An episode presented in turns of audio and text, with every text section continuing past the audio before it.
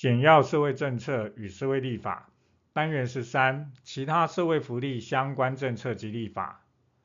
首先，简要说明原住民族工作权保障法。该法中央主管机关当然是原住民族委员会，而所谓的原住民地区，指的是原住民族传统居住，具有原住民族历史渊源及文化特色。经过中央主管机关，也就是原住民族委员会报请行政院核定的地区，就是原住民地区。本岛各级政府机关、公立学校、公营事业机构雇佣每满五十到一百人都应该要有原住民雇佣原住民一人。而在原住民地区的各级政府机关、公立学校、公营事业机构雇佣人员应该有三分之以上是原住民。如果禁用是需要公务人员任用资格的话，禁用原住民的人数不应该低于限额的百分之二。与本法有关的各级机关机构，应该要指派专人办理原住民工作权益相关的事宜，而这个专门人员应该要优先禁用原住民。原住民合作社的定义指的是原住民社员超过该合作社社员总数的百分之八十以上。如果原住民合作社依法经营的话，可以免征所得税和营业税，但自本法施行之日起六年之内，全部都免征所得税和营业税。只是如果原住民合作社没有依法经营的话，在本法施行六年之后，就要课征所得税和营业税。各级政府机关、公立学校、公营事业机构办理未在原住民地区里面没有达政府采购法公告金额的采购时，应该优先由原住民个人或机构或法人或团体来承包，除非是无法承包，就不在此限。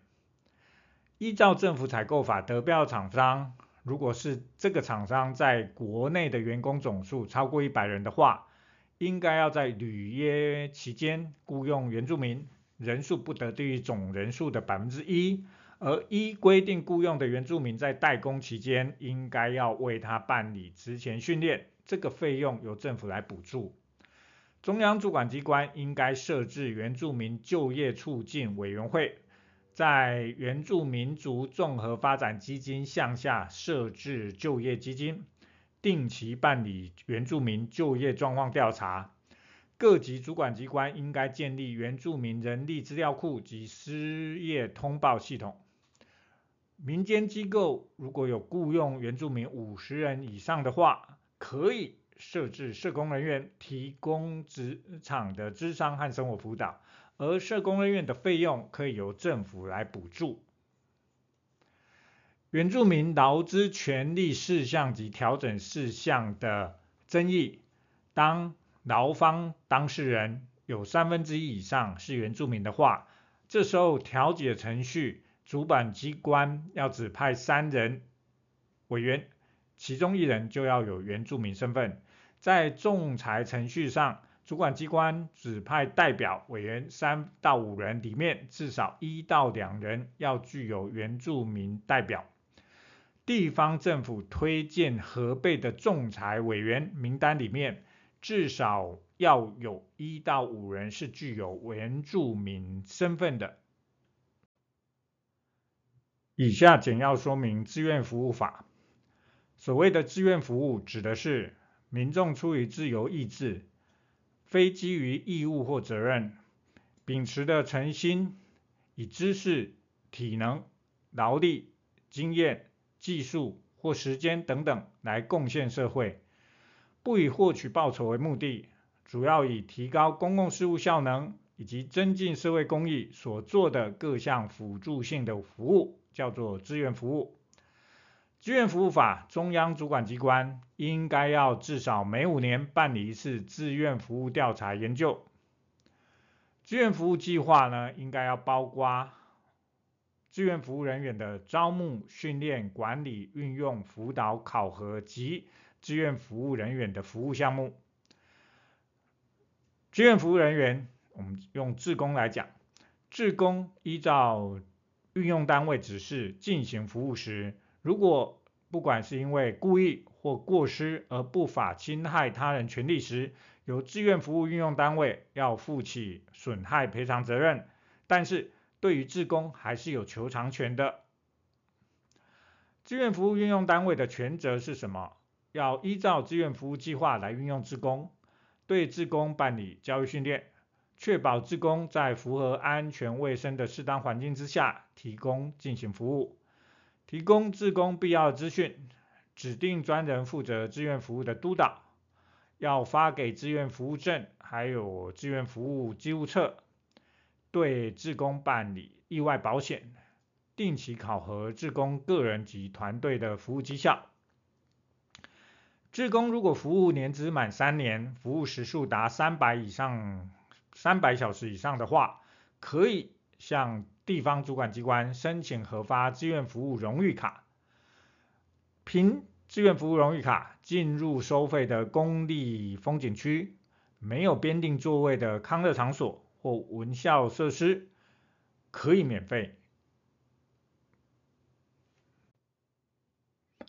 以下简要说明公益劝募条例。公益指的是不特定多数人的利益，称之为公益。公益劝募条例呢，不管辖的范围是从事政治活动的团体或个人、宗教团体、寺庙、教堂或个人基于募集活动经费之目的，财募集财物或接受捐赠的行为，这一些都不属于公益劝募条例的管辖范围。简单讲，公益劝募条例不管辖政治及宗教活动，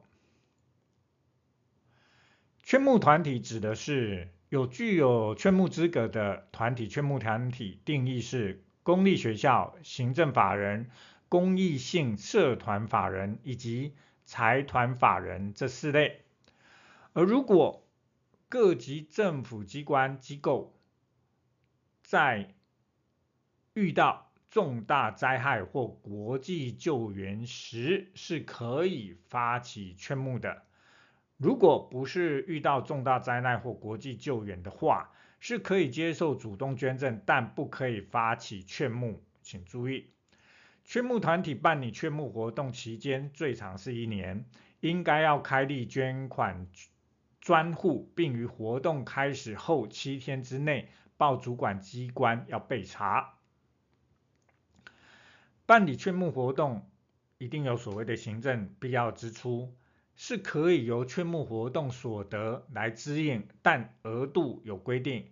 你的劝募活动所得是在一千万以下的话，你可以动用百分之十五来作为劝募活动的必要支出。如果你的劝募活动所得是一千万到一亿元。之间就是加上一千万以下的百分之十五，一百五十万加上超过一千万部分的百分之八。而如果你的券募活动所得是超过一亿的话，就是前面两项的八百七十万元加上超过一亿元的百分之一。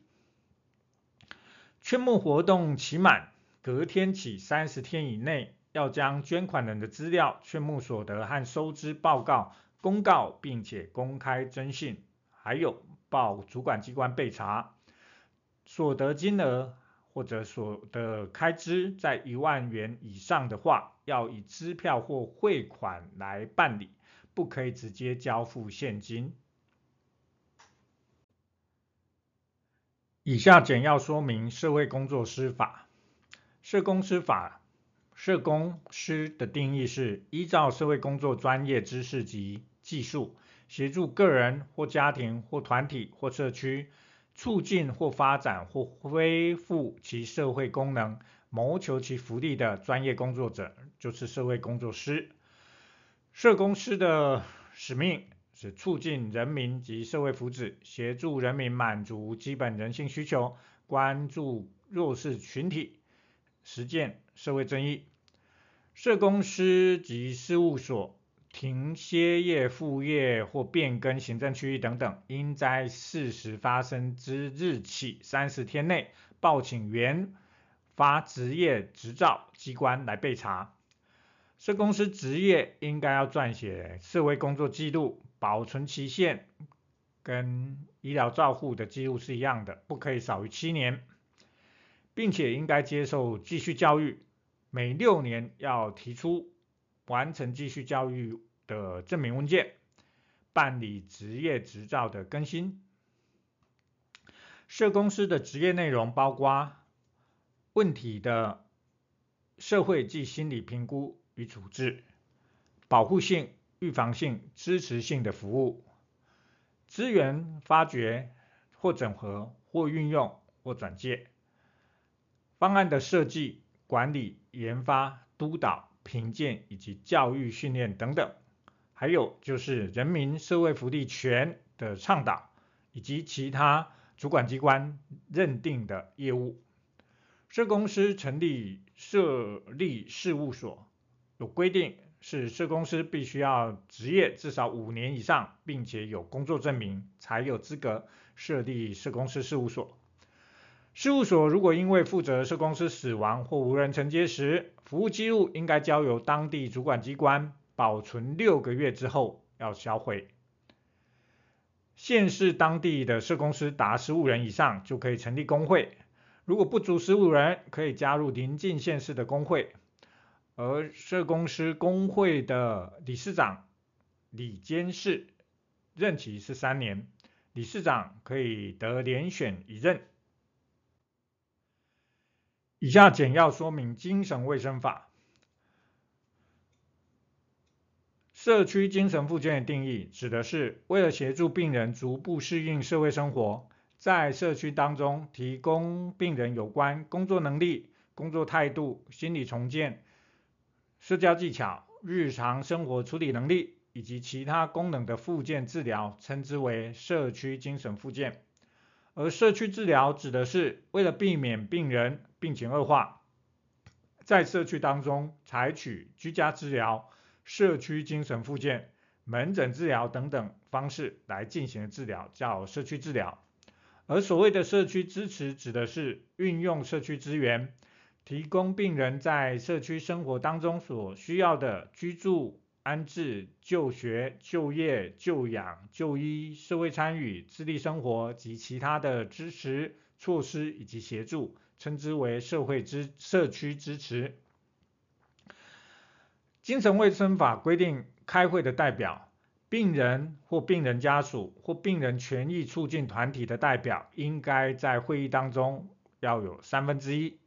单一性别的委员不得少于五分之二，这是跟前面一般的我们的社政法规的三分之一，或甚至有提到专属性别工作平等法啊里面所提到的女性代表不得少于二分之一，其实有不一样。这边精神卫生法明确明定单一性别委员不得少于开会人数的五分之二。中央主管机关应该要每四年公布一次国家心理卫生报告，并且要办理机构评鉴，而地方主管机关要办理业务督导以及考核。